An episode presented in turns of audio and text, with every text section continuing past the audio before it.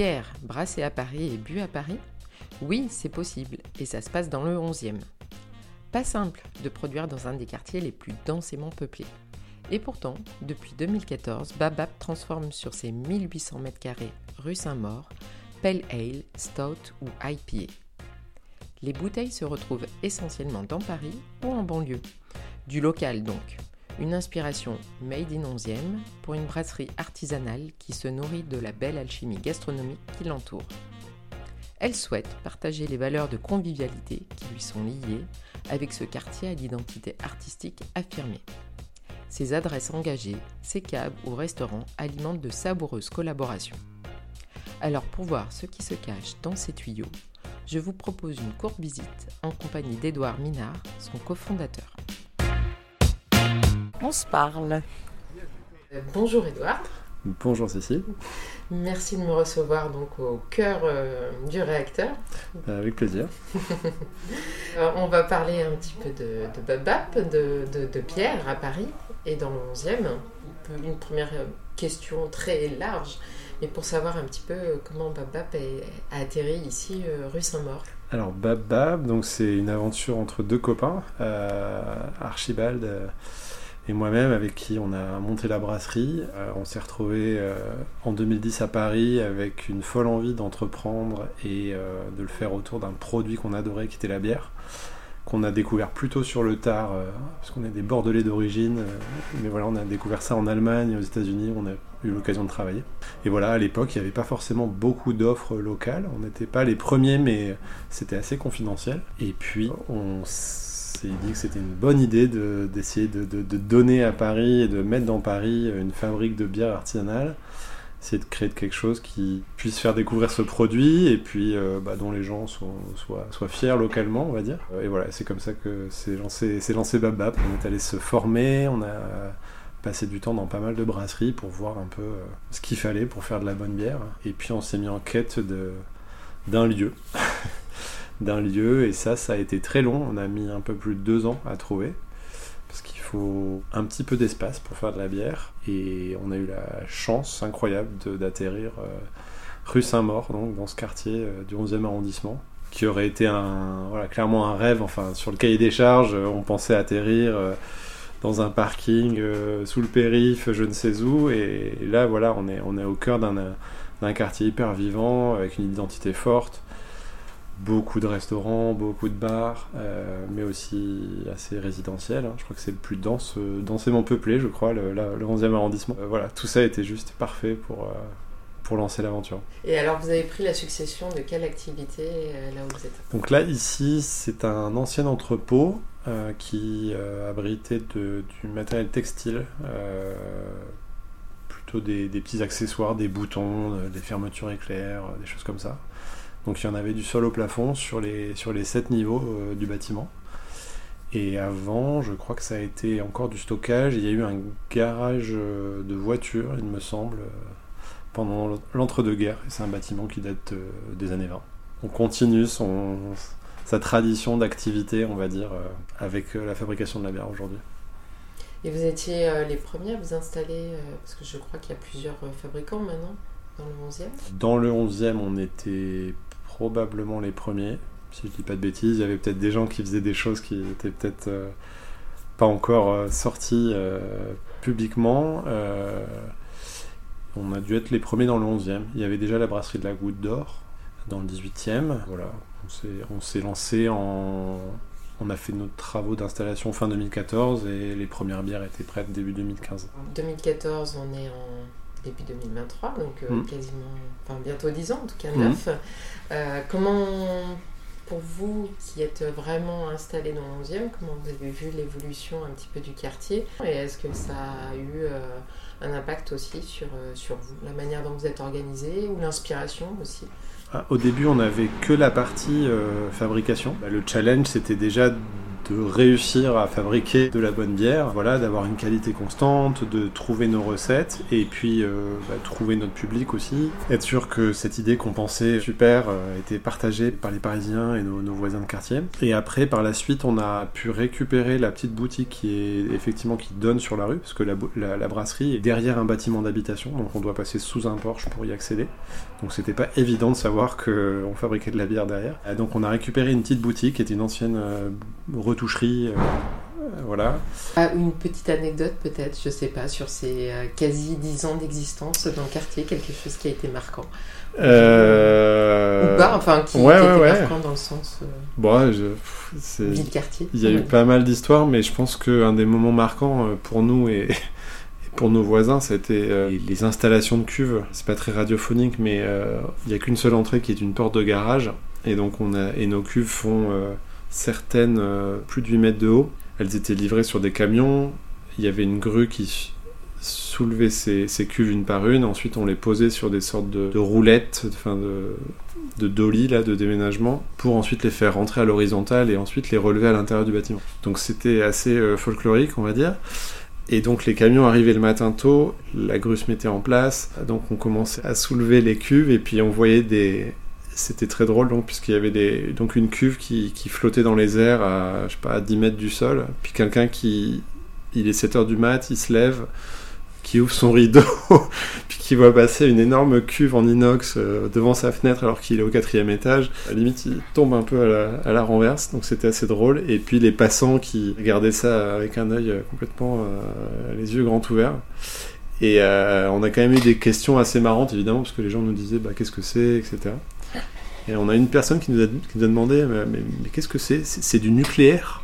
Bon, alors euh, voilà, je, ne sais pas quel était le lien entre une cuve en inox, du nucléaire et ça. En tout cas, ça, avait beaucoup impressionné cette personne. Euh, ça nous a fait beaucoup rire. Mais voilà.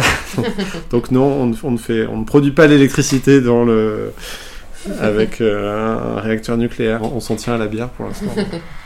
Voilà, ça nous Plutôt, a bien fait on est plutôt sur le goût. Voilà, exactement. ouais. Euh, quelle, quelle est la- un peu l'interaction de Bapap avec le quartier? Oui, donc nous on est au cœur du 11e arrondissement, euh, rue Saint-Maur, et c'est vrai qu'on a de la chance puisque c'est un quartier qui est hyper vivant, hyper dynamique, avec beaucoup de commerçants, des artisans aussi, il y a, beaucoup d'artisans euh, dans différents domaines, dont certains font aussi de, l'alimentaire ou de la gastronomie. Bah, nous c'est assez passionnant, on a des goûts, des saveurs euh, incroyables euh, en bas de chez nous, avec lesquels on peut travailler. On collabore aussi évidemment beaucoup avec les chefs, les restaurateurs, les barman qui vendent nos produits à la pression, en bouteille. C'est une chance inouïe d'être au cœur de, cet écosystème-là qui est très créatif.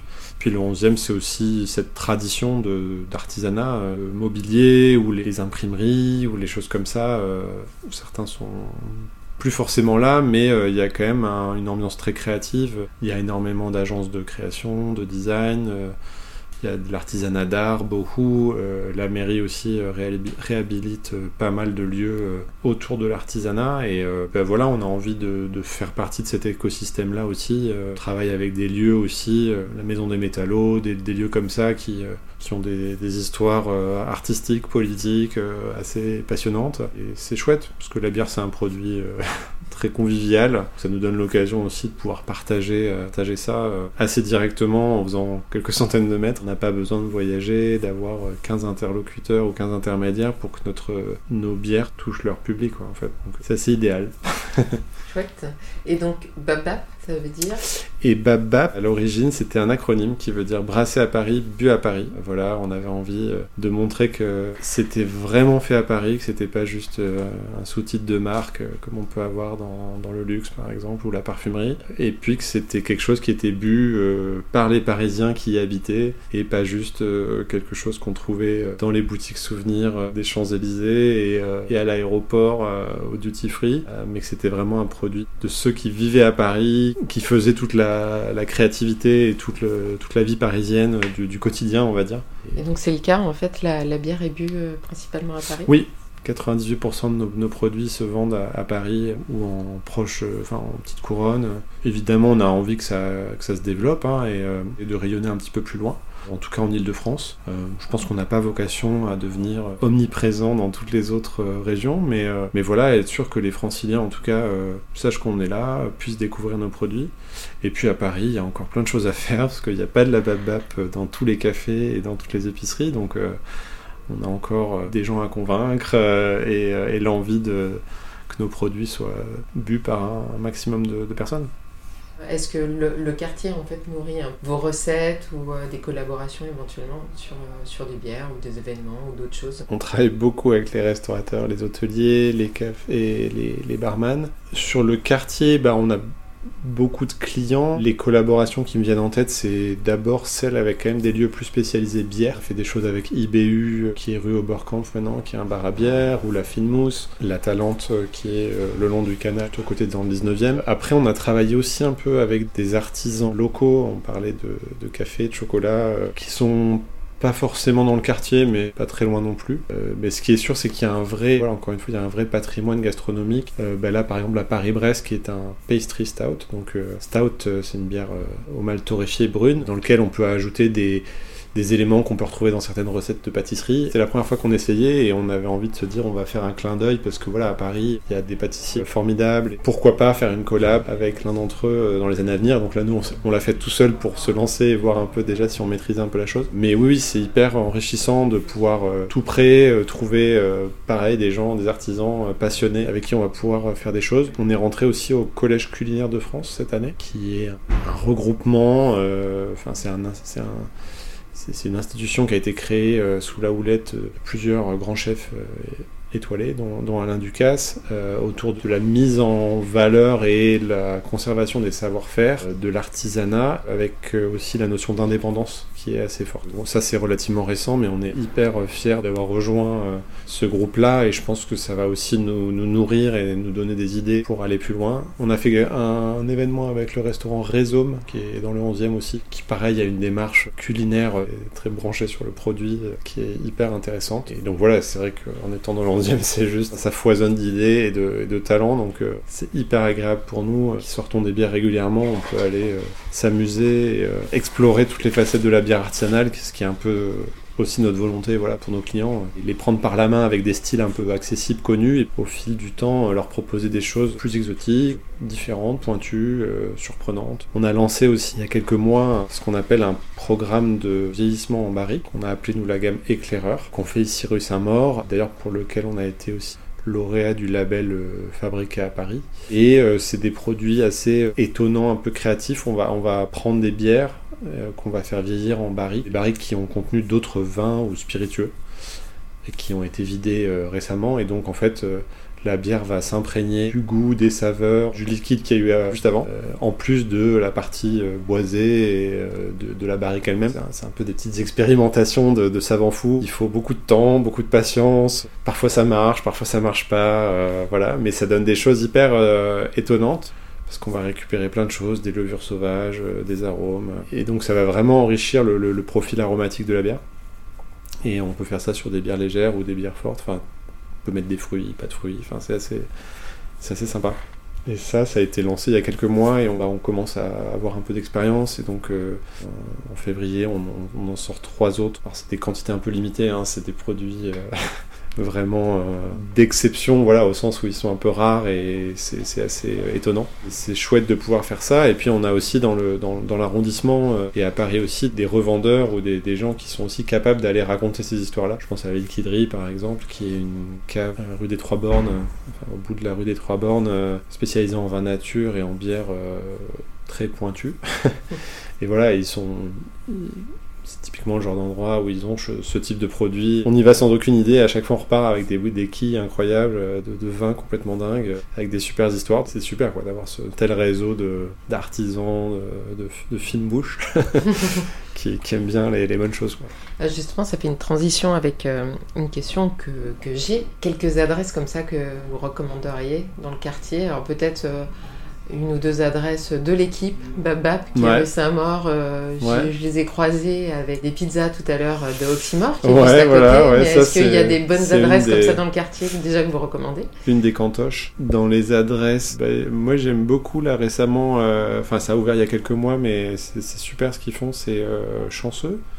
qui est rue Saint-Maur aussi, qui a été ouvert par Thomas et sa, sa, compagne Farah. Là, ils font un super boulot. C'était une petite épicerie, je pense plutôt à la base. Ils ont développé une offre de restauration. C'est super bon, super quali, assez créatif. en adresse du midi, comme ça, on aime bien aussi le Favori, qui est rue Saint-Maur. C'est un tout petit échoppe qui fait des très bons sandwichs entre Oberkamp et Jean-Pierre Timbaud. Enfin, le quartier euh, ne manque pas de petites adresses comme ça, pour le midi en tout cas. Et sur, euh, la partie peut-être fin connaisseur, au niveau du vin, de la bière, euh, des, des endroits où on peut vraiment discuter, avoir des recommandations ben, bah, La liquiderie, ça c'est c'est plutôt une cave donc. Et ils ont aussi un bar qui est rue de l'Orient, près de Belleville. Vous avez la cave du Nouveau-Né qui est pas mal en vin. Euh, bah, la Fine Mousse après, hein, dans le 11e, ça c'est quand même une institution. Euh, partie resto, partie bar. IBU aussi à côté qui est, qui est une bonne offre de bière hyper intéressante. c'est un peu compliqué parce que dans le 11e il y en a vraiment euh, partout. Il faut, sélectionner. voilà, on a le servant qui est pas loin, qui, qui, fait des trucs super, ou la buvette aussi qui est sympa, qui a toujours des, des chouettes vins. Et là, dans le quartier, il y a beaucoup d'adresses qui se sont montées. On parlait, vous mentionnez Ducasse. Mm. Est-ce que cette euh, effervescence autour euh, du goût, de la gastronomie, peut créer aussi des nouvelles synergies entre les différents commerçants ou producteurs euh, du quartier?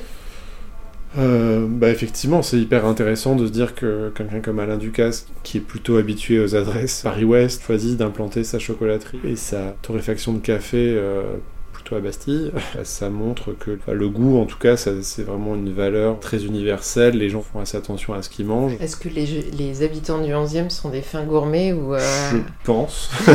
je pense, en tout cas, vu la, vu la qualité des, des commerces, il y a aussi pas mal d'épiceries fines qui, ont, qui se sont montées, euh, des gens comme le Zingam ou euh, les poireaux de Marguerite, etc., qui sont des offres de produits frais. Et puis il y a pas mal de marchés aussi, Richard Lenoir euh, ou au Père Lachaise, à Couronne, etc. Il y a très typique parisien, mais qui bouillonnent de vie et je pense qu'ils ont pas mal de succès. Donc ouais, non, je dirais, plutôt que les habitants du 11e sont plutôt fine gueule. Ça va pas aller en s'arrangeant, à mon avis, vu le, le nombre d'ouvertures actuellement. Petite question, est-ce qu'on peut visiter la brasserie? C'est vrai que je ne l'ai pas mentionné, mais euh, tout à fait. Euh, quand je disais tout à l'heure que le lieu est ouvert, effectivement, on a des visites pour le grand public. On a 3 ou 4 créneaux par semaine. On fait aussi des ateliers euh, avec Weekend Do, où on fait des ateliers spécifiques vin et fromage. On bosse avec Terroir d'Avenir, que j'ai pas mentionné, mais rue Jean-Pierre Timbaud, là, qui est super épicerie, avec des associations entre différentes bières avec différents fromages en dégustation. Euh, et puis des visites, euh, on a deux créneaux en français, on a même un créneau en anglais avec les visiteurs de l'Atelier des Lumières. On peut réserver sur notre site et s'il y a des auditeurs qui veulent venir voir l'envers du décor et savoir comment on fait de la bière, c'est une, une visite d'un peu plus d'une heure et avec une dégustation et un ou une super guide euh, qui, vous racontera tout sur la bière artisanale. Génial. Très bien. Et ah oui, ça, ma, ma question me revient. Euh, sans, dévoiler des choses qui seraient encore en cours, mais euh, les prochaines euh, peut-être sorties. Ouais, on a plein de choses dans les tuyaux. Nous, on a, des bières qu'on brasse toute l'année, ce qu'on appelle la gamme permanente, et on a aussi des, bières éphémères qu'on sort à peu près au rythme de entre une et trois par mois. Donc là, c'est la partie très, très créative qui nous permet un peu d'aller explorer pas mal de choses. Et on a une, grosse nouveauté qui sort dans quelques jours, euh, qui va s'appeler la Bang Bang. Et la Bang Bang, c'est notre première bière sans alcool. Donc c'est une pale ale qui est euh, assez bien houblonnée, euh, mais qui a la particularité d'être sans alcool. elle est à 0,3% d'alcool. Et voilà. Et ça, c'est une, une demande qu'on a très fortement depuis quelques temps et qui est assez dur à faire techniquement. On a fait plein de tests, de plein de recettes, et là, ça y est, on est, on est, content d'une recette et d'un process qui, marche. Et donc ça, ça va sortir sous peu. Ça, ça va être chouette et on, va pas mal en parler. Toute notre clientèle de quartier euh, qui boit pas d'alcool euh, va pouvoir euh, tester ça. Peut-être un autre événement qui va être sympa, c'est pour la Saint-Patrick, qui est donc le 18 mars on fait euh, une journée-soirée euh, de 14h à 22h euh, à la brasserie, donc autour de la fête de la Saint-Patrick, qui est une tradition irlandaise, qu'on revisite évidemment à notre sauce. et il y aura une sortie aussi d'une bière éphémère en collaboration avec la brûlerie de Belleville, qui sera un stout au café. Donc voilà, une bière exclusive, et puis bah, pas mal d'animation, de la musique, et puis l'occasion de voir la brasserie aussi, de, boire un coup au pied des cuves dans une ambiance assez festive. On fait ça deux ou trois fois par an, une sorte de journée portes ouvertes slash apéro géant dans la brasserie. Et le, voilà, le prochain sera le 18 mars, donc pour la Saint-Patrick. Génial. Bah, ça, c'est un programme carrément appétant, alléchant. bah, ça va être sympa. bah, merci beaucoup, Edouard. Merci, Cécile. Et puis, bah, bonne continuation. On a hâte de découvrir les nouvelles recettes. Nous aussi, on a hâte de les boire, là. merci. Merci. Vous avez savouré cette visite? N'hésitez pas à partager cet épisode autour de vous et à découvrir les autres interviews On se parle sur votre plateforme d'écoute préférée. Retrouvez également On se parle en images sur son compte Instagram, On se parle avec un Z. Une suggestion d'interview, une idée, un commentaire, cette émission se nourrit de vos retours. N'hésitez pas à vous exprimer sur Instagram ou à m'envoyer un mail via la plateforme Acast. Ah bah on se parle alors.